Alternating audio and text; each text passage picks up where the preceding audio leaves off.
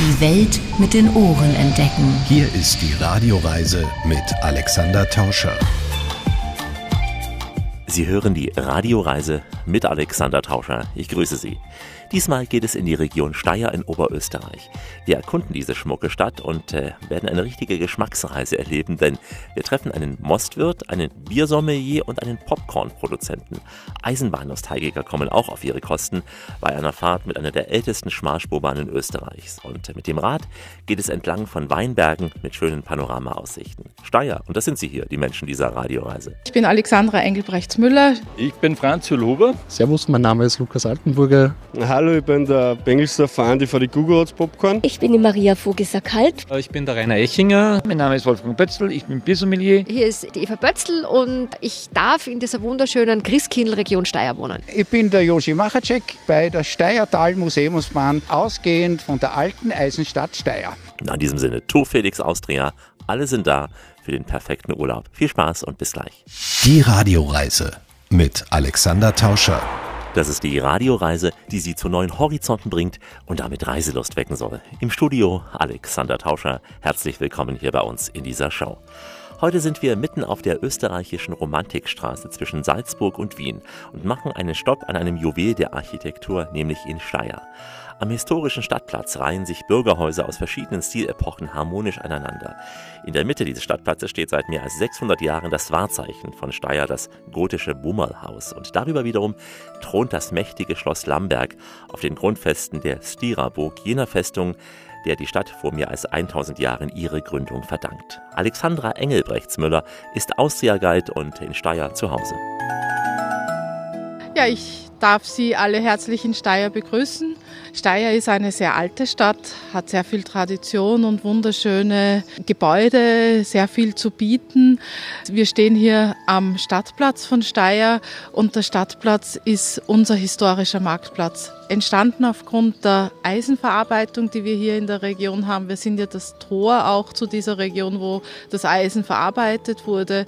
Die Wurzel unseres Reichtums, das ist der Erzberg und entlang der Enz, des Flusses, der ja hier direkt an der Altstadt vorbeifließt, wurde dieses Eisen dann nach Steyr bekommen und der Reichtum fußt darin, dass wir das Stapelrecht bekommen haben. Das heißt, unsere Kaufleute haben drei Tage exklusiv sich das Beste aussuchen dürfen von dem Eisen, das hier reingekommen ist. Die Architektur, die Häuser sind erhalten. Jeden Donnerstag und Samstag kommen die Steirer hierher, um sich äh, mit Nahrungsmitteln zu versorgen, um sich zu treffen. Und auf der anderen Seite haben wir hier auch immer wieder große Veranstaltungen, äh, Genussfest. Wir haben sogar Beachvolleyball hier am Stadtplatz. Unser Stadtfest findet hier normalerweise statt. Also es ist schon auch ein Treffpunkt hier in Steyr in der Stadt mit unserem Bummelhaus als Hauptattraktion, weil es eines der ältesten erhaltenen Gebäude in ganz Österreich ist. Und das Bummel ist ja eigentlich nicht bummelig. Bummelig, das ist ja was, was bei uns aus dem Dialekt kommt. Das ist der kleine, dicke Löwe am Steckschild, weil er schaut nicht aus wie ein Löwe, sondern er schaut aus wie ein kleiner Hund, der ein bisschen zu viel gefressen hat. Der Wirt gemeint hat, er ist so reich, dass er sich einen echten goldenen Löwen leisten kann und dann ist es nur ein kleiner dicker Hund geworden. Wir sind da quasi jetzt vom City Point die ähm, Gasse hier runtergelaufen und haben gesehen, wie quasi aus der neuen Stadt sich das alte Steyr öffnet. Und was äh, mich auch so fasziniert, uns beide, diese historischen Schilder, die erhalten geblieben sind, die auch nachgebaut werden. Also dieses Ambiente hat sich bewahrt. Steyr steht seit 1980 unter dem Ensemble-Denkmalschutz und äh, man bemüht sich da seitens der Stadt, aber auch seitens der Besitzer der Häuser und der Geschäftsbetreiber dieses historische Ensemble zu erhalten und unsere wunderschönen Giebelhäuser. Unser Rathaus, wo schon im Bedecker vor 150 Jahren geschrieben wurde, schönstes Rokoko-Rathaus Österreichs. Auch die kleine Unterführung mit diesen historischen Uhrmacherschildern, die wir gerade gesehen haben, rechts in einem Gang. Ja, das Eisen kann man in sehr vielfältiger Art und Weise verarbeiten. Steyr war bekannt für die Messer. Unsere Messer sind nach ganz Europa gehandelt worden. Wir haben Zugang gehabt zum Nürnberger Markt. Wir haben über Brünn bis nach St. Petersburg die Messer gehandelt. Über die Donau hinunter sind unsere Messer bis ins Osmanische Reich gekommen. Und ein sehr wichtiger Markt, vor allem im Spätmittelalter, dann war Venedig. Hier über die Alpen, auch heute haben wir ja nicht weit von uns entfernt die Pürenautobahn, die von Linz direkt nach Venedig hinunterführt. Und auch äh, da hat man schon Eisen gehandelt nicht nur die Messer hat man gemacht, sondern man hat alles Mögliche aus Eisen gemacht. Und dazu gehören dann natürlich auch die wunderschönen Eisenuhren, die wir hier gerade gesehen haben. Steyr ja namensgebend für die Steiermark, obwohl Steyr in Oberösterreich liegt. Und man fragt sich, warum eben Steyr nicht in der Steiermark liegt, sondern eben hier in Oberösterreich. Ja, das hängt auch mit unserer Geschichte zusammen. Die Ottakare haben dieses Gebiet hier in ihrer Hand gehabt seit dem 11. Jahrhundert und ganz leger jetzt einmal gesagt unter uns, die haben sich gut verheiratet und konnten ihr Gebiet sehr gut Richtung Süden ausdehnen und wir hatten dann nur später ein Problem. Sie haben ihre Residenz nach Graz verlegt, die heutige Hauptstadt der Steiermark. Und zwischen Steyr und Graz, da liegen ca. 3000 Meter hohe Alpen. Und die wurden dann bei den Kommunikationsmöglichkeiten im Mittelalter zum großen Hindernis. Und so wurde alles, was nördlich der Alpen ist, dann abgetrennt und kam zu Oberösterreich und der Rest wurde dann die Steiermark. Weil damals noch keine Autobahn existierte hier von Linz nach Graz. Genau so ist es. Es gab damals noch keine Vignettenpflicht und äh, keine Mautgebühren für Tunnel, aber ich vermute andere Wegelagerer. Also diese Eutezeit wünscht sich niemand mehr zurück. Servus aus Oberösterreich, die Radioreise mit Alexander Tauscher, heute aus der Region rund um Steyr. Die beiden Flüsse Enns und Steyr bestimmen seit Jahrhunderten die Entwicklung und Wirtschaft der Stadt. Als Verkehrsweg brachten sie durch diesen Eisenhandel und im Handwerk der Bevölkerung Reichtum und Wohlstand. Steyr ist Teil einer Collection, wenn man es so sagen darf, nämlich kleine historische Städte Österreichs. Vier davon hat das Bundesland Oberösterreich zu bieten. Scherding glänzt mit dieser farbenfrohen barocken Silberzeile, Gmunden punktet mit der romantischen Lage am See, Bad Ischl wiederum faszinierte schon Kaiser Franz Josef und äh, wurde auch deswegen seine Sommerresidenz und Steyr eben wuchs als Zentrum der Eisenverarbeitung zu Wohlstand und äh, ist heute unser Ziel hier im Rundgang mit Alexandra Engelbrechtsmüller. Die Radioreise blickt quasi hinter die Kulissen am Marktplatz. Jetzt sind wir, Alexandra, in einen dieser Höfe hineingelaufen. Ja, wir sind jetzt im Hof des Stalzerhauses. Wir haben hier einen wunderschönen Renaissancehof. Die Stadt entwickelt sich hier weiter. Dieser Handel hat natürlich auch Auswirkungen. Man lernt kennen die Renaissance in Venedig. Man bringt sie mit wenn man dann in die Höfe reinschaut, hinter die Barockfassaden, findet man diese wunderschönen Renaissancehöfe noch, wie der, in dem wir jetzt gerade stehen. Und einen Brunnen sieht man. Du hast mir eben gesagt, es gab in jedem dieser Häuser in den Höfen einen eigenen Brunnen. Im Mittelalter hatte so gut wie jedes Haus einen eigenen Hausbrunnen. Das heißt, die Wasserqualität war bei uns auch sehr gut. Wenn ich Eisen in einem feuchten Kellerlager kann das sehr gefährlich werden und es kann rosten. Deswegen werden bei uns, wie in den Seestädten, zum Beispiel im Norden Deutschlands, die Waren unter Dach gelagert. Das heißt, heb mal den Kopf da oben, ja. da haben wir ein Gaupenfenster ja. und da hat man quasi mit Flaschenzug und Schlagbaum die Waren alle hinaufgehieft und unter Dach gelagert. Ob es da oben 40 oder 50 Grad hat, ist dem Eisen ziemlich Genau, wurscht. das wird erst anders heiß bei über genau. 2000 Grad. Also quasi ein Keller auf dem Dach. Ja. Genau so ist es, wie in den Seestädten. Franz Schubert war hier gewesen, in diesem Haus, in diesem Hof. Ja, ja der Franz Schubert hat sich gern in Steyr aufgehalten, weil zu seinen besten Freunden der Johann Michael Vogel gehört hat. Der ist heute nicht so bekannt wie der Schubert. Damals war er aber der Star, weil er Hofopernsänger war. Und er hat Schuberts Lieder bekannt gemacht und er hat Schubert dann mit nach Hause genommen. In einem Bächlein hell, da schoss in froher Pein die launische Forelle vorüber wie ein Pfeil. Wir sind vom Marktplatz gekommen durch eine relativ schmale Gasse, in der es früher wahnsinnig viele Kneipen gab, Gasthäuser, Wirtshäuser. Es gab in der ganzen Bürgerstadt hier zwischen Grünmarkt, wo die Stadt beginnt, und Zwischenbrücken, wo die Stadt endet, über 30 Wirtshäuser. Das zeigt, wie viel Handel wir hier eigentlich hatten, denn die Kaufleute mussten ja alle irgendwo unterkommen. Und ihre wir, Geschäfte machen auch. Und ja. ihre Geschäfte machen. Und wir hatten natürlich auch Waffen. Die Waffentechnik hat sich aber jetzt im Laufe der Zeit natürlich auch verändert und kommen jetzt ins 19. Jahrhundert. Da hatten wir einen sehr innovativen Herrn, genannt Josef Werndl. Er hat die Hinterladergewehre kennengelernt.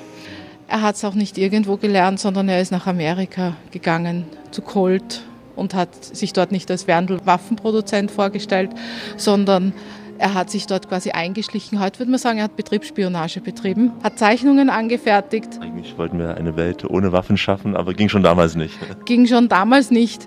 Wir schauen zurück ins Mittelalter. Wir haben übrigens noch einen Harnischschmied bei uns in Mollen drinnen.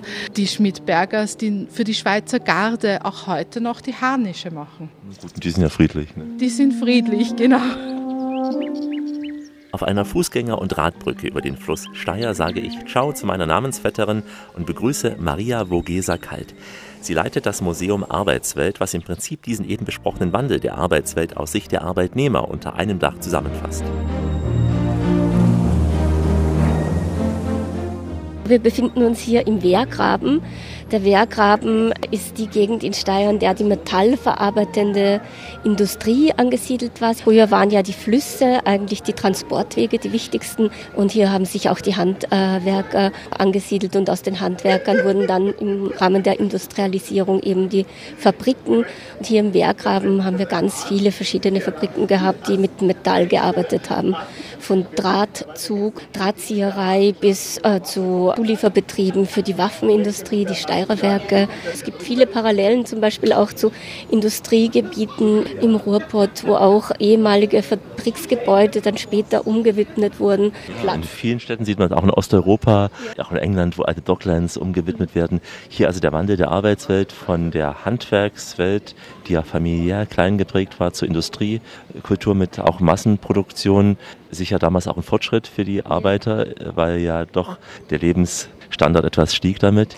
Ja, und jetzt wieder die Diskussion mit der zunehmenden Digitalisierung, die ja in alle Lebensbereiche hineingeht, nicht nur in die Arbeitswelt. Thema Homeoffice meinen Sie zum Beispiel. Homeoffice. Glauben Sie auch, dass Homeoffice sich langfristig durchsetzen wird? Es war ja aus der Not heraus geboren. Viele wollten davor schon so arbeiten und äh, haben die Vorteile gewusst, aber konnten es nicht durchsetzen gegenüber auch ihren Chefs. Jetzt hat sich's bewährt. In vielen Branchen natürlich nicht überall geht es.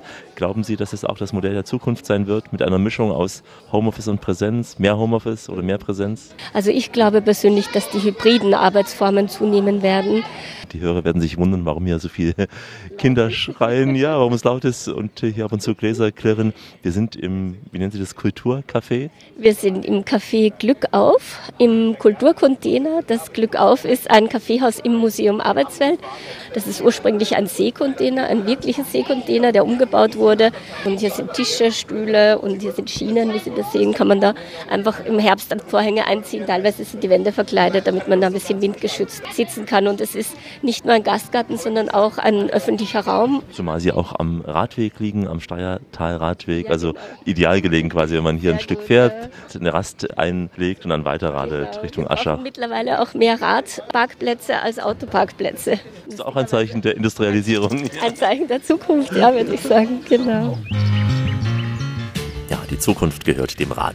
Und hier am Museum Arbeitswelt steigen wir auch auf selbiges, denn hier verläuft der Steiertalradweg durch die sehr naturbelassenen Auen mit schönen kuscheligen Plätzen, gerade auch für Verliebte. Unsere Heimat ist die Fremde, immer unterwegs zu neuen Zielen. Die Radioreise mit Alexander Tauscher, heute aus der Region Steyr. Unmittelbar vor der Stadt liegt der Nationalpark Kalkalpen mit den Buchenwäldern, die als Weltnaturerbe geschützt sind. Dieser Nationalpark ist das Revier von Rainer Eichinger, Chef des Radverleihers E-Mobility, am Markt in Steyr unter anderem gelegen.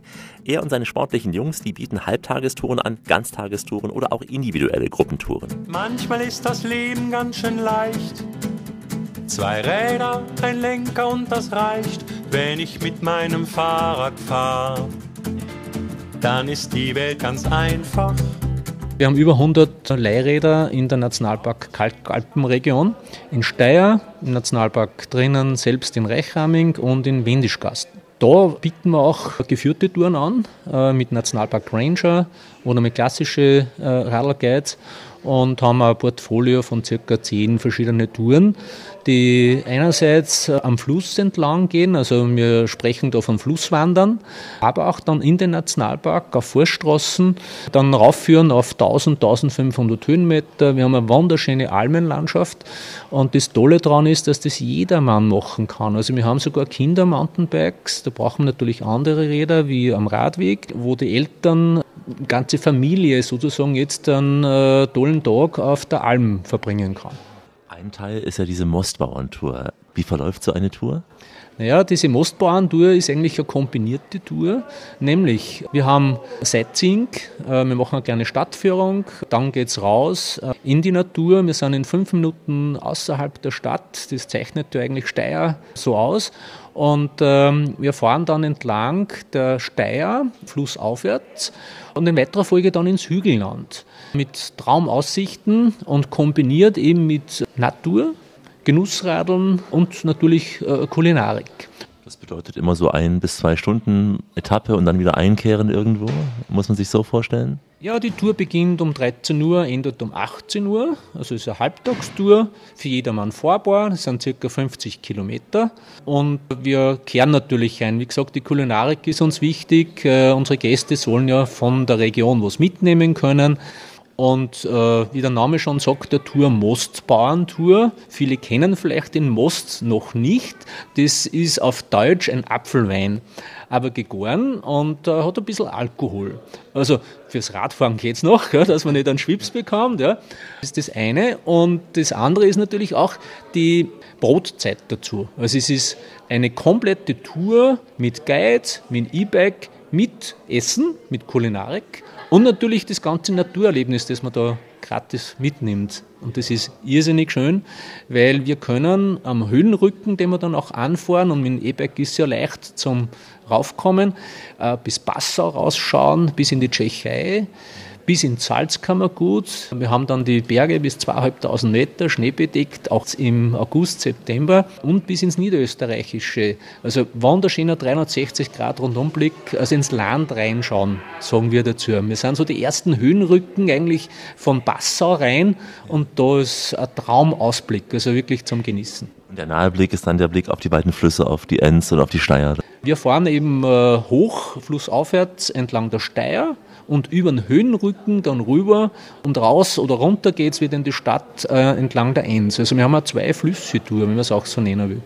Also einmal der Radweg über die Berge und dann auf dem Rückweg eventuell entlang des Flusses, wenn man schon was getrunken hat. Dann. Genau so ist es.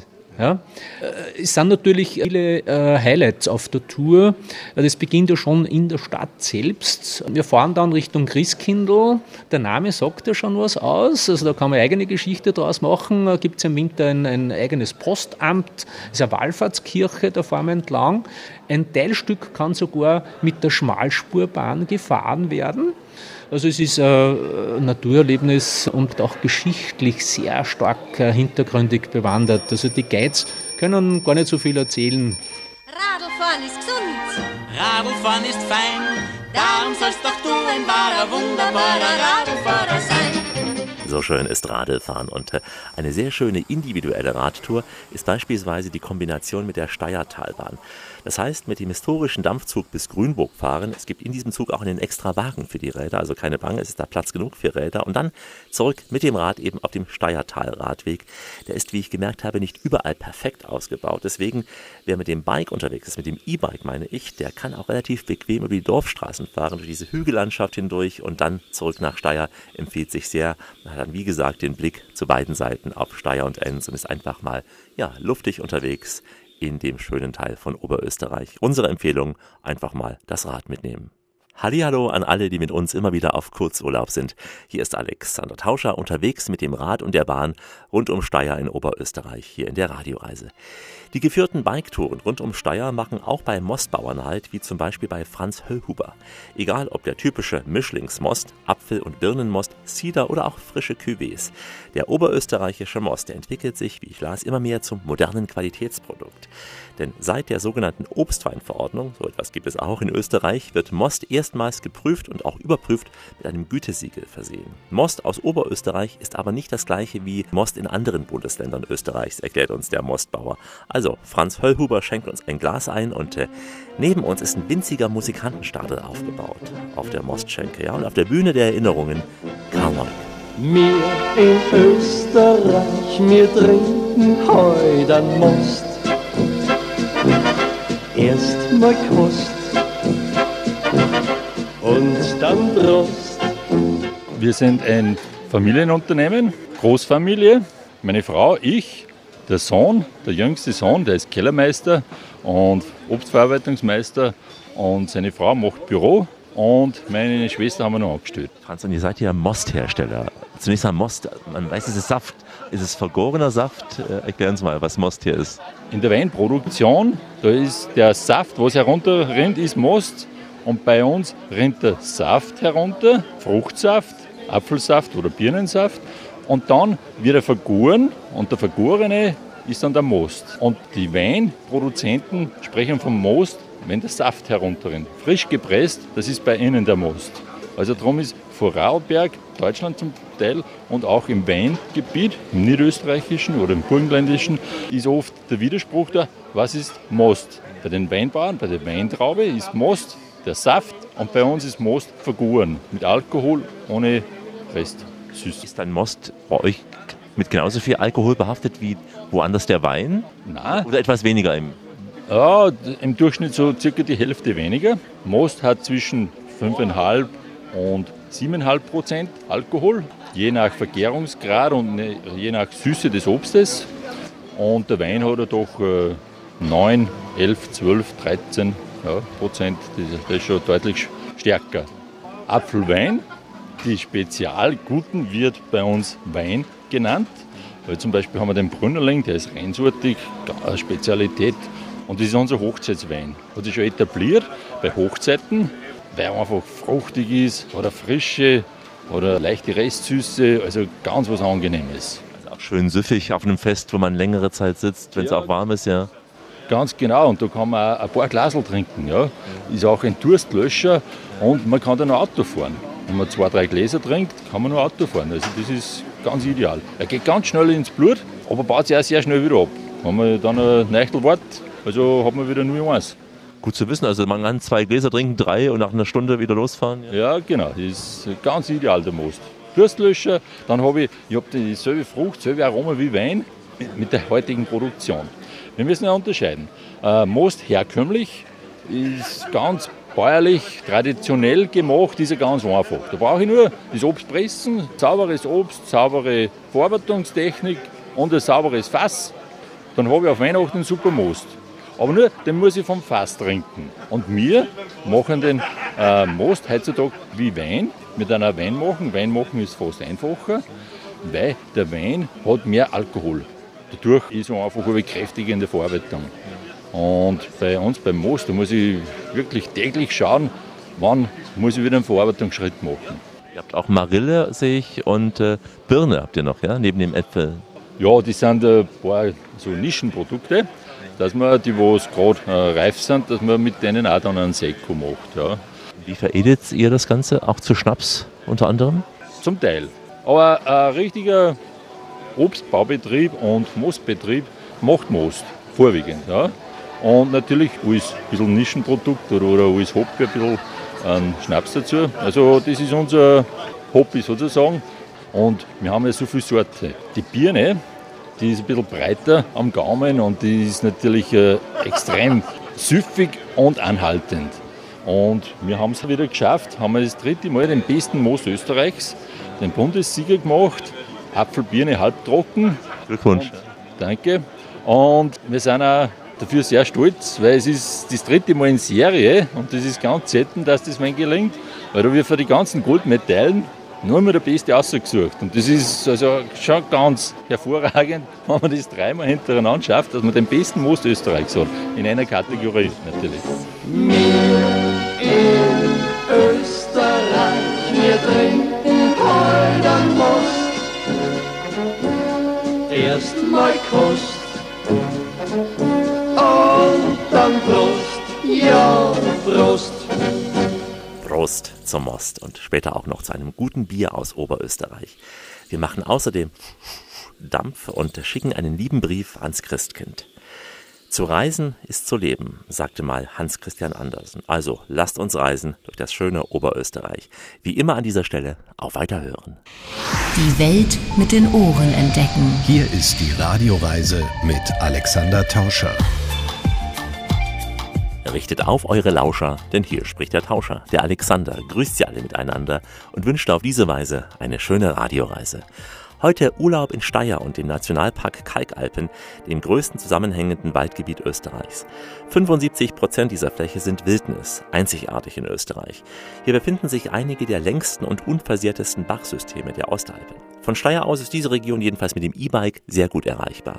Seitdem ja diese Räder mit Strom unterwegs sind, sieht man auch immer mehr Rentner in Radlerhosen, mehr oder weniger schwitzend, beobachtet auch Rainer Eichinger. Und hier ist Peter Petrell. Ich war so gerne Rad. Ich war so gerne Rad. Überall, wo man hinkommt, E-Bikes sind immer mehr ein Trend. Manche kritisieren das auch und sagen, jetzt haben auch schon die älteren E-Bikes und kommen damit auf Berge hoch, von denen sie gar nicht mehr runterkommen. Siehst du auch die Gefahr oder ist es eher noch machbar alles? Ja, Gefahr ist schon da, weil wir haben ja sehr viele Wiedereinsteiger. Gerade ein älteres Zielpublikum kommt natürlich jetzt leichter hoch. Die Mobilität wird für diese Altersgruppe äh, wieder komplett neu erfahren. Wir bieten zum Beispiel Fahrsicherheitstrainings an. Oder auch bei der Radübergabe gibt es dementsprechende Einschulungen. Und wer noch nie E-Bike gesessen ist, der bekommt zuerst auch eine begleitende kleine Tour, so 10, 15 Minuten, wo man die äh, Leute auf diese Gefahren hinweist und wo man das auch übt. Aber diese Touren, die wir anbieten, sind gefahrlos zu betreiben. Nebenbei habe ich auch einen Guide mit und der erklärt natürlich sehr viele Tipps und Tricks. Das E-Bike braucht man ja in dem Moment, wo man auf den Höhenweg unterwegs ist, dann. Man entdeckt ja dadurch die eigene Region wieder ganz neu, weil früher ist man da nicht raufgefahren und jetzt mit dem Motor geht es natürlich.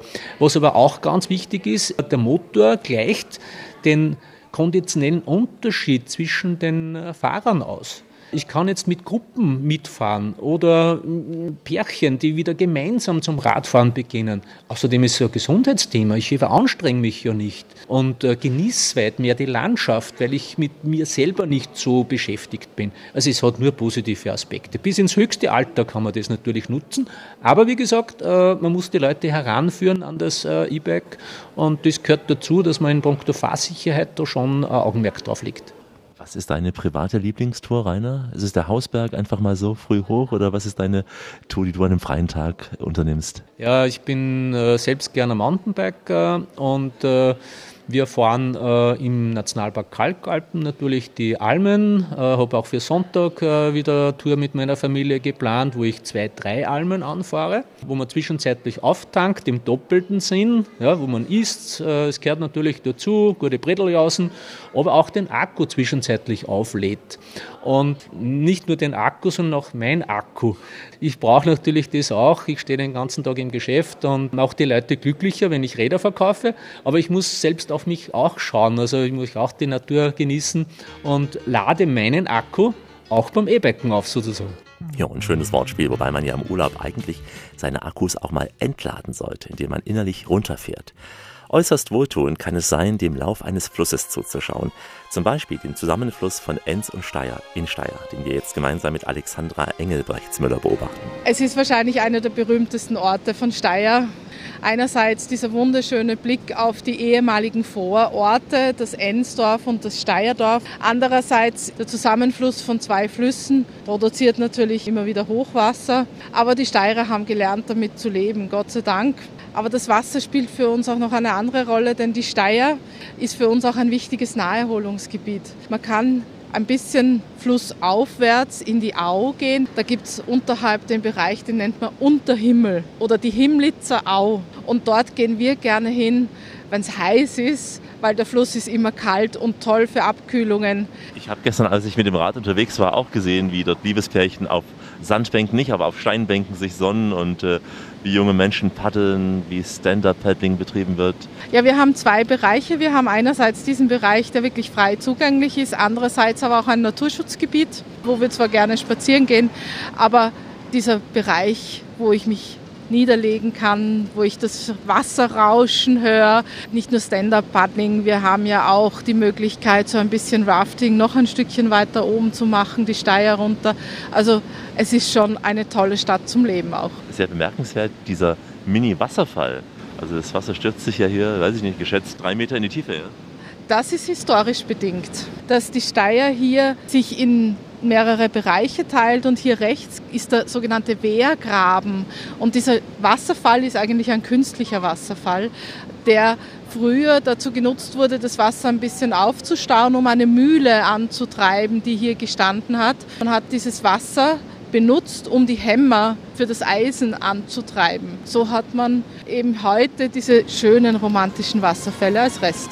Wenn es ein Top-Fotomotiv in Steyr gibt, dann ist es dieser Zusammenfluss von Steyr und Enz, die dann später in die Donau fließt, die Enz, die sich dann nach vielen Windungen im Schwarzen Meer ergießt. Und aus dem großen Wellenmeer tönt hier die Radioreise. Hier ist Rias, Reisen im Austria-Sendegebiet. Alexander Tauscher in der Region Steyr und im Nationalpark Kalkalpen unterwegs für die Radioreise. Heute immer wieder auch mit kulinarischen Stationen. Es gibt jetzt nämlich etwas, das isst man ja meist nur im Kino oder auf dem Rummel. Kleine, weiße, weiß-gelbliche, aufgeblasene Bällchen. Wir sind zu Gast bei Lisa und Andi Gugarutz mit ihrem Popcorn-Mais aus dem Enstal. Also die Popcorn werden hergestellt mit einer Popcornmaschine bei uns am Betrieb. Man kann es aber natürlich auch zu Hause selber machen im Topf. Da machst du einfach zwei Löffel Popcornmais, einen Löffel Öl und dann voll auftragen. Also bis richtig heiß wird die Geschichte und dann ja, poppt es und man kann es halt dann schön warm genießen. Die Grundlage ist ja Mais. Habt ihr eigene Maisfelder? Wir haben selber die Maisfelder, die gibt es bei uns am Betrieb im Enstal in Oberösterreich in Ternberg und es ist wirklich vom Feld bis in die Verpackung ist alles bei uns, die ganzen Schritte, alles am Betrieb. Schreib uns das mal. Ich kenne den Maiskolben. Da weiß man, wenn man den kocht, irgendwann kriegt man den Mais, den man in der Dose hat. Aber wie kommt man dann vom Mais zum Popcorn? Es ist eine recht aufwendige Geschichte. Man muss den ganzen Maiskolben ernten, also das ist alles per Hand, dann wird der ganze Kolben getrocknet und dann ist Rebeln. Also das ist, dass die Körner runtergehen. Und dann hast du halt das fertige Produkt. Nimmst du einen Kochtopf, eine Pfanne mit Öl, erhitzt du, dann schmeißt du sie rein und wartest bis sie poppen. Ein Deckel wäre nicht schlecht. sonst springen sie durchs Zimmer, ja? Ja, sonst hast du sie alle in der Küche. Wir machen jetzt gerade frische Popcorn. Bei uns werden es gesalzen gegessen. So, da, jetzt haben wir was fertig. Das typische Geräusch aus diesem, wie nennt man das? Ofen ist es ja nicht, so eine Art Fritteuse? Oder? Ne, Fritteuse auch nicht. Ein Kessel. Ja, ein Rührkessel mit einem Rührwerk. So wie man es auch vom Jahrmarkt kennt, vom Kino. Genau, genau. So wie sie es im Kino haben, so haben sie es mir auch. Genau. So ist es. Der süße Geschmack, wird dann Zucker beigegeben oder ist es an sich schon so süß? Das ist, der süße Geschmack ist mehr in Deutschland. In Österreich wird das Popcorn salzig gegessen. Bitter würzt du das nach Belieben. Kannst du Salz, Kräutersalz oder Zucker. Man, beim Zucker musst du ihn gleich dazugeben, dass das karamellisiert auf dem Popcorn, dass man einen süßen Geschmack hat. Nun kennen wir Popcorn ja meist aus dem Kino, also schon als Kind, bevor der Film losging, kam jemand mit Popcorn vorbei. Ist es so ein typisches Kinogericht? Ja, es ist typisch für die Kinos, Popcorn. Auch zu Hause für die Filmabende. Ohne Popcorn läuft nichts. Nur Popcorn und ja, so wie es bei uns ist, vielleicht ein Glas Most, Cider dazu, dann passt das. Das ist auch was eher für einen Abend. Also früh mit Popcorn zu beginnen ist untypisch. Ja, genau. Es ist mehr für Abend, für gesellige, wenn Freunde zu Besuch kommen, Gartenpartys. So, ja, es ist einfach für Anlässe. Aber so, ja, bei uns ist es nach Belieben. Wenn ich jetzt Lust habe, dann mache ich mir Popcorn. Ist eher die Kids, die bei euch das kaufen? Ja, Popcorn, das ist mehr für die Kinder. Die Kinder, ist wie ein Magnet bei solchen Sachen. ja, das, das kann man schon sagen. Hat Popcorn eigentlich viele Kalorien? Dürfte eigentlich gar nicht sein. Ne? Popcorn hat wenig Kalorien. Es gilt sogar als Superfood. Wow. Ja, das glaubt man kaum, aber Popcorn ist äh, kalorienärmste Snack. Deswegen bist du auch so drahtig und fit. Ja, ja genau. Was magst du denn? Popcorn muss ich immer an die Musikzeitschrift denken, die ich natürlich früher auch als Jugendlicher begeistert gelesen habe und die vielen Fotos ausgeschnitten habe. Irgendwo klebten sie dann auf Musikkassetten, auch in Tauschers Plattenkiste. Ja, Popcorn mag wenig Kalorien haben, macht doch in der Regel durstig. Deswegen gibt jetzt noch ein gutes Glas Hopfensaft im Schwächarter Hof. Er wird geführt vom Biersommelier Wolfgang Pötze. Er und Barkeeper Johannes sind hier die Experten, und zwar in Sachen Alkohol. Unser Haus, das gibt schon seit dem 17. Jahrhundert. Seit 1805 ist es ein Wirtshaus und seit 1961 ist es im Familienbesitz. Du bist Biersommelier, das heißt, das, was der Weinsommelier für den Wein ist, bist du der Experte für Hopfen. Für Hopfen, Wasser, Malz. Da habe ich auch einen Kurs besucht. Das heißt, du stellst den Gästen, wie man es von einem Weinmenü kennt, einen Abend mit korrespondierenden Bieren vor? Je, je nachdem. Es gibt drei Varianten bei mir. Die eine Variante ist, dass wir eine schöne kleine Bierverkostung machen, wo sie dann eine kleine Wirtshaustapas dabei haben und wo ich ihnen dann ein bisschen was Geschichtliches, ein bisschen was Technisches und ein bisschen was Innovatives über das Bier erzähle. Und dann gibt es noch die andere Variante, wo ein Bierdegustationsmenü dabei ist. Das sind vier verschiedene Speisen mit korrespondierenden Bieren. Da haben wir unsere Standardbiere und dann habe ich noch einen großen Bierschrank mit ungefähr 120 verschiedenen Biersorten aus aller Welt. Wie würde so ein Biermenü aussehen? Beginnt man da auch mit einem ganz leichten Bier und arbeitet sich dann fort bis hin zum, weiß ich nicht, Irish? Wie du schon gesagt hast, fängt man äh, mit einem schönen Aperitif an. Da kann man auch verschiedene Biercocktails machen. Dann gibt es ein schönes, ein leichtes, spritziges Bier, zum Beispiel zu einem Salat. Zu einem Fisch passt ein ausgezeichnetes IPA. Und beim Wild haben wir eher was Dunkles. Und dann als Abschluss kann man auch eine Porte mit einem schönen Vanilleeis machen oder ein Biertiramisu. Weil da würde ich mich schwer tun, zum Dessert nochmal Bier zu trinken. Aber es geht, sagst du. Es gibt zwei Arten, entweder es harmonisiert oder es korrespondiert. Sauer mit Sauer, das funktioniert nicht, dann muss man einfach halt sich durchprobieren. Und heute Abend hast du uns ja ein Bier mitgebracht, ein eigens gebrautes für die Landesausstellung, die 2021 hier gewesen ist in Steyr. Was ist es für ein Bier? Und zwar dieses Bier besteht aus einem alten Rezept aus einer Brauerei aus der Stadt Steyr, das jetzt neu interpretiert worden ist an den jetzigen Geschmack. Wenn man, wenn man dieses Bier, wie das früher gebraut worden ist, trinkt, das würde den Leuten jetzt nicht schmecken. Das war sehr stark vom Malz her, äh, fast wie ein Schwarzbier und das ist natürlich jetzt nicht mehr so gern gewollt von den Leuten. Ja, trotz Bier bist du so schlank geblieben, obwohl ja Bier normalerweise ansetzt, also am Bauch. Ja, das ist leider eine Fehlinterpretation. Bier macht nicht dick, sondern das, was man dazu isst. Also Popcorn macht nicht dick und das Bier sowieso nicht. Wieder was Wertvolles gelernt hier in der Sendung, die Wissenschaft ganz ohne Wissenschaft. Einmal im Jahr solltest du einen Ort besuchen, an dem du noch nie warst. Das sagte mal der Dalai Lama. Heute ist wieder so ein Moment. Wir sind nämlich in Steyr in Oberösterreich mit der Radioreise und Alexander Tauscher hier. Besonders heimelig wird es rund um Steyr in der Advents- und Weihnachtszeit. Einen Ausblick auf diese Wochen gibt uns jetzt Eva Pötzel vom Tourismusverband dieser Region. Und auch wenn es die Jahreszeit nicht hergeben sollte, stimmen wir uns ein, für ein paar Minuten jedenfalls, auf weihnachtliche Zeiten, weil Vorfreude die schönste Freude ist, gerade auch zu Weihnachten. An das Christkindl, liebes Christkindl, du hör ein wenig mir zu. Es ist kalt und es schneit, es ist auf Weihnacht nicht weit. Ich wohne in der wunderschönen kleinen Historienstadt Steyr, die den klingenden Beinamen Christkindlstadt trägt. Weil hier das Christkindl nicht geboren ist, aber eine wichtige Rolle spielt. Also ein Stadtteil von Steyr heißt ja Christkindl. Dem zugrunde liegt der Wallfahrtsort Christkindl, der einer Legende nach ein kleines Wachs-Jesu-Kind ist ja das Zentrum der Kirche, wo ein Mann immerhin gepilgert ist und wurde dann von seiner Krankheit äh, geheilt. Und dann hat man zuerst eine kleine Kapelle und dann in weiterer Folge eine Kirche gebaut. Das ist nach wie vor heute noch die Wallfahrtskirche Christkindl. Und dieses kleine Wachs-Jesu-Kind ist nach wie vor noch Zentrum dieser Kirche. Und vor über 60 Jahren hat die österreichische Post in der Adventzeit ein Postamt hinter der Wallfahrtskirche installiert, das sogenannte Christkindl-Postamt. Und das Besondere daran ist, dass wir hier in Christkindl zwei Sondermarken und zwei Sonderstempeln immer haben. Eines zeigt ein weihnachtliches Motiv und ein zweites zeigt ein Motiv rund um die Heiligen Drei Könige.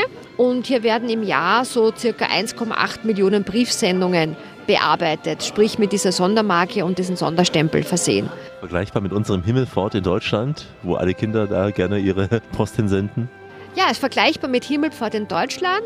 Äh, auch in Österreich äh, schreiben die Kinder ihre Weihnachtswünsche an das Postamt in Christkindl. Das geht dann an das Christkind in 4411 Christkindl. Und das Schöne daran ist, dass die Kinder natürlich auch alle eine Antwort vom Christkind bekommen. Ja. Das heißt, dann sind zur Weihnachtszeit viele Beschäftigte da angestellt, die sich um diese Post kümmern, ja? Es sind, glaube ich, jetzt zwölf Mitarbeiter angestellt bei der Post, die diese Briefsendungen bearbeiten. Und es kommen ja Briefsendungen nicht nur aus Österreich und Deutschland, sondern es kommen Briefsendungen aus der ganzen, ganzen Welt. An das Christkindl. Liebes Christkindl, Der Wallfahrtsort Christkindl, wir haben dort zwei besondere Weihnachtskrippen. Eine ist diese sogenannte Pöttmesser-Krippe. Das ist eine große Landschaftskrippe mit über 70 Quadratmetern, wo über 500 Figuren, die so zwischen 20 und 35 Zentimeter groß sind, aufgestellt sind auf einen wunderschönen Krippenberg und wo eben diese Geschichte rund um Weihnachten äh, dargestellt wird. Und dann gibt es noch eine mechanische Krippe. Das sind Figuren, die aus Lindenholz geschnitzt sind, die sind auf Fahrradketten montiert und ziehen durch eine biblische Landschaft. Und das Zentrum natürlich ist ja auch der Stall von Bethlehem, wo das kleine Christkind, Jesus Christus, also ein kleiner Knabe, der sich dann hebt und den Besuchern entsprechend zuwinkt.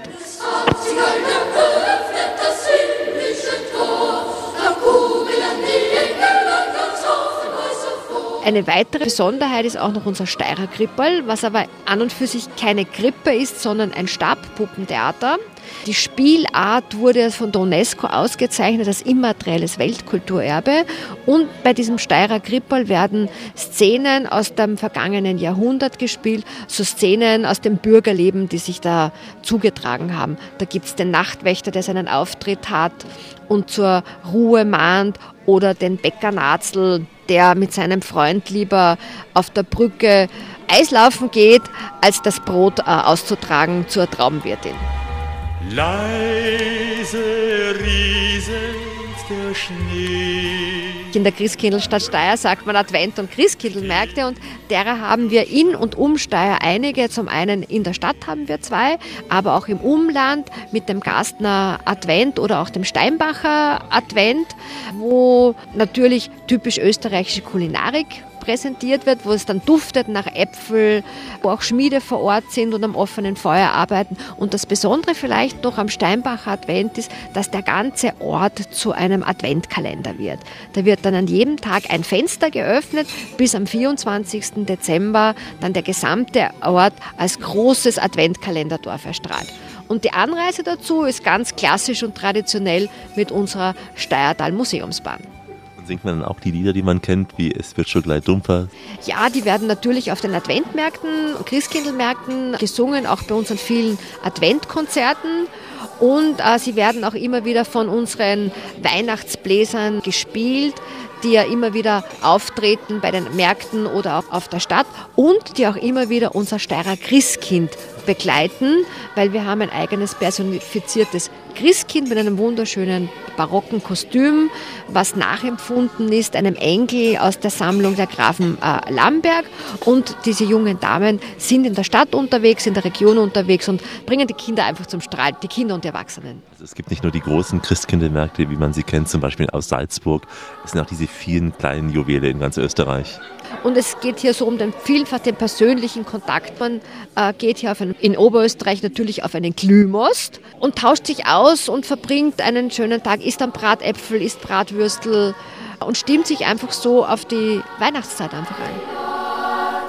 Apropos Bratäpfel, in abgespeckter Form gibt's die auch im Sommer. Gebackene Apfelringe im Teig frittiert sind nämlich eine Spezialität in Oberösterreich. Das ist die beste Reise des Radios. Die Radioreise mit Alexander Tauscher erfrischt die Synapsen und verwöhnt die Ohren. Wir sind unterwegs in der drittgrößten Stadt des Bundeslandes Oberösterreich und in der zwölftgrößten Stadt Österreichs, am Zusammenfluss von Enns und Steyr, eben in Steyr. Eisenbahnnostalgiker kommen jetzt auf ihre Kosten, bekommen einen absoluten Leckerbissen geboten, nämlich eine Fahrt mit der ältesten dampfbetriebenen Schmalspurbahn Österreichs. Die Steiertalbahn fährt auf einer Länge von 17 Kilometern von Steyr bis nach Grünburg, jeweils vom Lokalbahnhof aus. Als die Ende des 19. Jahrhunderts in Betrieb ging, da fuhr sie noch weiter und ein Teil ist heute eben noch als Reststrecke und Museumsbahn erhalten geblieben. Viele leidenschaftlichen Eisenbahner und natürlich auch Hobby-Eisenbahner halten diesen Betrieb der Bahn am Laufen. So auch Yoshi in der Uniform.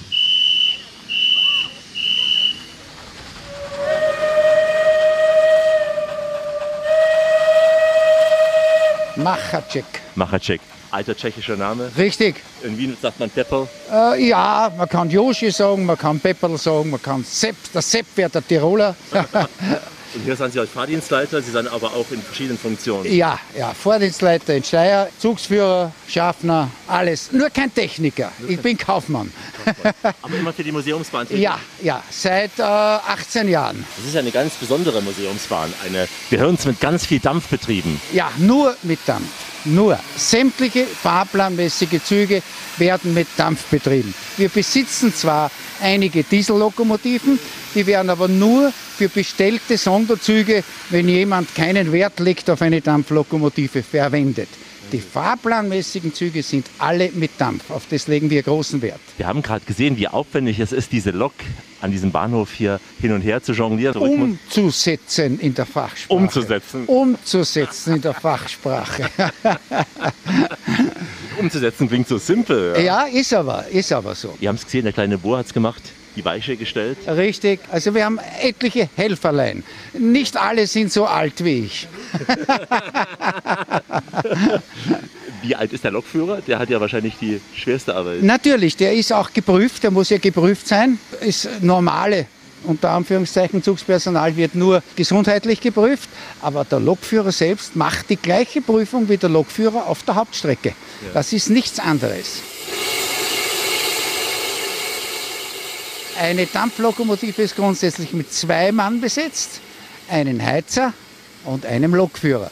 Der Lokführer ist der, wie ich schon sagt, der führt die Lok und ist auch verantwortlich für die Lok, nicht für den Zug. Für den Zug ist der Zugsführer verantwortlich.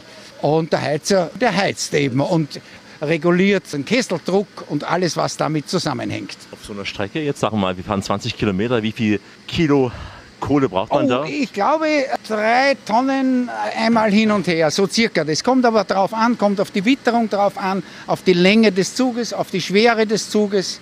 Drei Tonnen für eine Strecke Ja, hin und ja. her. Das ist ja ein besonderer Job hier, den macht man aus Passion. Ja? Das ist ja keine ICE-Strecke, kein Railjet, das ist eine Strecke, Ja, natürlich ist da ein Antrieb dabei, den nicht jeder hat. Das ist ein innerlicher Antrieb. Als Bub wollte ich sogar Lokführer werden.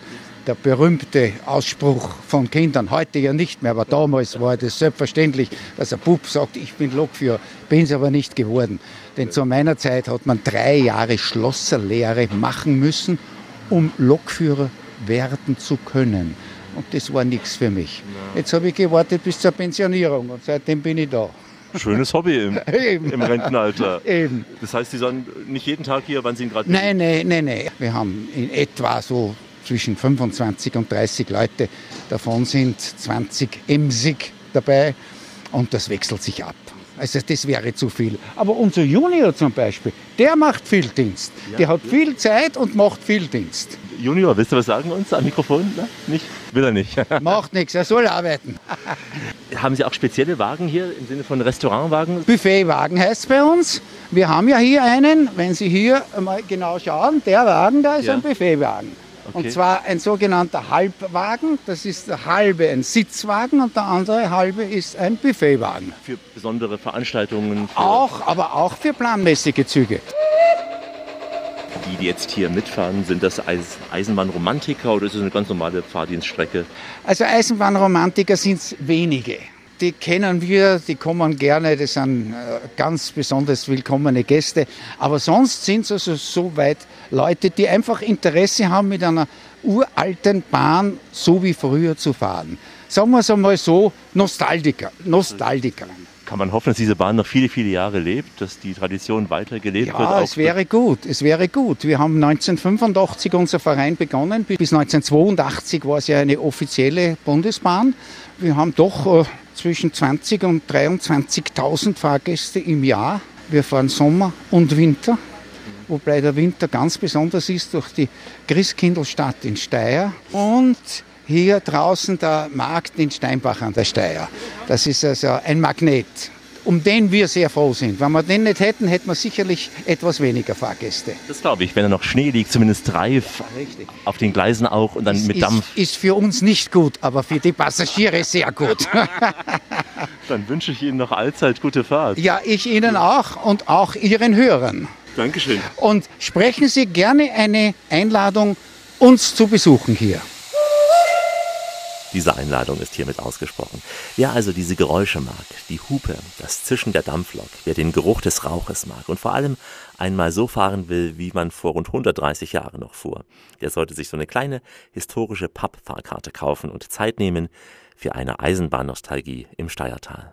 Die Radioreise mit Alexander Tauscher geht langsam in die Schlussetappe. Heute aus der Region rund um Steyr. Unser Domizil auf dieser Expedition durch Oberösterreich liegt direkt oberhalb der Altstadt von Steyr. Vom Marktplatz aus führt nämlich eine kleine steile Gasse hinauf zum City Point. Hier ist die Grenze vom alten zum neuen Steyr und äh, genau hier neben dem Kreisverkehr ist Harry zu Hause. Harry's Home. Das Hotel wird geführt von Lukas Altenburger. Mit ihm sprach ich unter anderem über Ausflüge mit den hauseigenen Bikes und über seinen Lieblingsort rund um Steyr. Steyr liegt direkt am Enstal und am Steyrtal Radweg. Das heißt, man kann wirklich wunderschöne Touren fahren von da aus. Man kann eintauchen in die traditionelle Geschichte auch noch äh, am Land, wie es ist. Da wird auch noch Brauchtum gelebt, wie zum Beispiel die Feitelmacher. Da kann man auch noch sehen, wie die Feiteln hergestellt werden, die Messer. Ihr bietet ja das Citybike hier an äh, bei Harry's Home. Reicht das aus für diesen Radweg? Für den Steiertal-Radweg, Enstal-Radweg, die Umgebung erkunden, für das ist es perfekt. Ansonsten haben wir in Steyr aber auch noch in der Umgebung viele großartige Mountainbike-Touren, die man auch mit einem Mountainbike fahren kann. Dafür gibt es dann in Steyr auch noch direkt in, in Gehweite bei unserem E-Bike-Shop. Steyr liegt ja am Wasser, zwei Flüsse fließen hier zusammen. Wie sieht es mit Wassersport aus? Ja, angefangen von Stand-Up-Paddeltouren, von Flussexpeditionen bis Kanu-Rafting. Da gehen Touren von Steyr Wecker, beziehungsweise fährt man in den Nationalpark und von da starten dann die Touren und enden auch dann zum Teil in Steyr. Jetzt sitzen wir hier so direkt äh, über den Dächern von Steyr, euer neues Domizil hier, wenn du uns mal diesen Blick beschreibst auf Steyr. Ja, es ist ein Traum. Im City Point im dritten Stock. Es gibt einen herrlichen Blick auf die Stadtpfarrkirche und auch auf das Umland. Das heißt, man sieht an schönen Tagen auch unseren Hausberg, den Dammberg, beziehungsweise sieht man auch bis ins Hintergebirge bei klaren Wetterbedingungen. Gerade löst sich der Nebel auf und steigt so schön mystisch, majestätisch nach oben und öffnet langsam den Blick drauf. Wir haben jetzt hier die zweite Designgeneration, haben 87 Studios und Apartments. Das heißt für Alleinreisende natürlich zu zweit, äh, für Großfamilien, für Geschäftsreisende, für Urlauber. Ich kenne es auch von München, Harry's Home, direkt am Bahnhof Mosach. Da ist dann auch gleich ein Einkaufszentrum, auch hier. Ist das zufällig, dass die Harry's Home gleich in der Nähe von Einkaufszentren sind? Nein, das ist kein Zufall, also das ist tatsächlich so gedacht. Ja. Wir möchten natürlich unseren Gästen alles anbieten im Haus. Das heißt, der Gast kann eigentlich von uns vom Stiegenhaus zwei Stockwerke runtergehen und dann findet er ein Lebensmittelgeschäft vor, einen Supermarkt, er findet ein Modegeschäft davor. Also eigentlich ist bei uns dann alles im Haus, was man so brauchen könnte. Was sind das für Urlauber, die zu euch kommen? Sind es welche, die ohnehin mal Oberösterreich kennenlernen wollen, speziell Steyr, oder die einfach sagen, ich verbinde Linz mit Steyr, mit dem Ausseerland, vielleicht auch mit Salzburg? Ja, tatsächlich von bis. Also natürlich äh, sind es dann oft kulturinteressierte Gäste und dann wird das natürlich auch gerne verbunden mit Tagesausflügen in den Nationalpark Kalkalpen. Das gesamte Enstal ist eigentlich noch ein Geheimtipp, wenn wir uns ehrlich sind. Und äh, auch das Salzkammergut eben mit Gmunden, dem Traunsee und alles, was noch in der Umgebung ist, ist äh, bequem zum Erreichen von uns aus. Was ist dein Lieblingsspot hier in der Region rund um Steyr, Lukas? Ich würde tatsächlich sagen, das ist Molln. Molln sind äh, ja gute 15 Minuten mit dem Auto von Steyr entfernt und von Moll aus äh, gibt es so wunderschöne Touren, also seien es Klammen, oder seien es äh, Bergtouren, also wirklich von bis ist möglich. Das ist ein wenig unterschätzt Steyr ja, als äh, Destination. Definitiv würde ich auch sagen, also dieses Gesamtpackage äh, von einer traditionsreichen Altstadt mit wirklich einem wunderschönen Flair. Zudem haben wir dann auch noch Berge in der Umgebung und wir haben eigentlich auch mitten in der Stadt, kann man sagen, die Unterhimmler Au. Das ist ein Naturschutzgebiet. Wo hat man das schon? Natürlich nur in Steyr. Das war ein Radioreisegespräch mit dem sehr sympathischen Lukas Altenburger, Chef des Harry's Home Hotels in Steyr am City Point. Ja, Steyr ist natürlich ein super Ausgangsort für weitere Entdeckungen in Österreich. Natürlich mit uns, mit der Radioreise. Da geht's zum Beispiel weiter nach St. Pölten oder auch ins Weinviertel. Wir haben eine schöne Tour an der Donauschleife bei Krems im Angebot und wir bieten mehrere Sendungen aus dem oberösterreichischen Salzkammergut. Steyr ist ja Teil der Gruppe der kleinen historischen Städte in Österreich. Ein paar davon haben wir auch schon bereist für die Radioreise. So gibt es Sendungen aus Braunau und Scherding, aus Bad Ischl und aus Baden bei Wien. Alles zu finden unter www.radioreise.de. Hier gibt es die Podcasts und Blogs mit Fotos und Texten. Wie immer abrufbar rund um die Uhr, morgens oder abends, zeitsouverän, wann immer Sie gerade Reiselust haben. www.radioreise.de und überall da, wo es gute Podcasts gibt.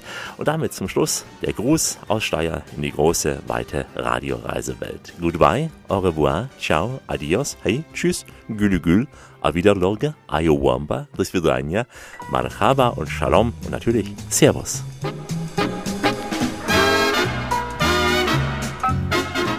Alexandra Engelbrechts-Müller. Ich hoffe, dass ich ein paar schöne Eindrücke von Steyr vermitteln konnte. Rainer Echinger, glaube ich, habe euch aus unserer Nationalparkregion Kalkalpen und speziell Steyr ein bisschen einen Eindruck verschafft. Kommt vorbei, schaut sich die tolle Landschaft an.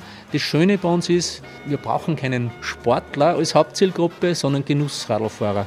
Und genießt es bei uns, die Kulinarik, genießt die Ausblicke. Wolfgang Pötzl, es würde mich freuen, euch in Steyr mal zu begrüßen und mit dem Spruch Hopfen, Wasser, Malz, Gott der Hals. Vierte, der Andi von den Googles Popcorn, da sich vielleicht auch freuen, wenn ihr mal in Deutschland unsere Popcorn bestellt. Eva Bötzl, ich wünsche euch alle eine schöne Zeit und hoffe, dass wir uns mal bei uns in der Christkindl-Region Steyr sehen. Ja, hallo, liebe Hörer, ich bin der Joshi Machacek, möchte euch auf diesem Wege einladen, die Steyrtal Museumsbahn in Steyr in Oberösterreich in der alten Eisenstadt zu besuchen.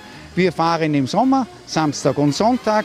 Regelmäßig Plan finden Sie im Internet unter ÖGEG Steyrtalbahn und auch im Advent, wo etwas Schnee liegt. Hoffentlich. Maria Vogeser-Kalt, danke für den Besuch im Museum Arbeitswelt. Lukas Altmüller, mein Name. Ich hoffe, dass wir euch in Steyr mal begrüßen dürfen. Schaut einfach vorbei. Beim Most, da sagt man nicht Prost und nicht Mahlzeit. Mahlzeit sagt man beim Sturm. Beim Most sagt der schnellere Gesundheit und der zweite sagt, sollst leben. Gesundheit, sollst leben, gell? Also lasst uns lange und äh, vor allem schön und gesund leben. Und äh, bleiben Sie schön reisefreudig, meine Damen und Herren, denn es gibt noch mindestens 1000 Orte in dieser Welt zu entdecken. In diesem Sinn, wie immer, bis bald. Das war die Radioreise mit Alexander Tauscher. Alle Podcasts und Blogs auf radioreise.de.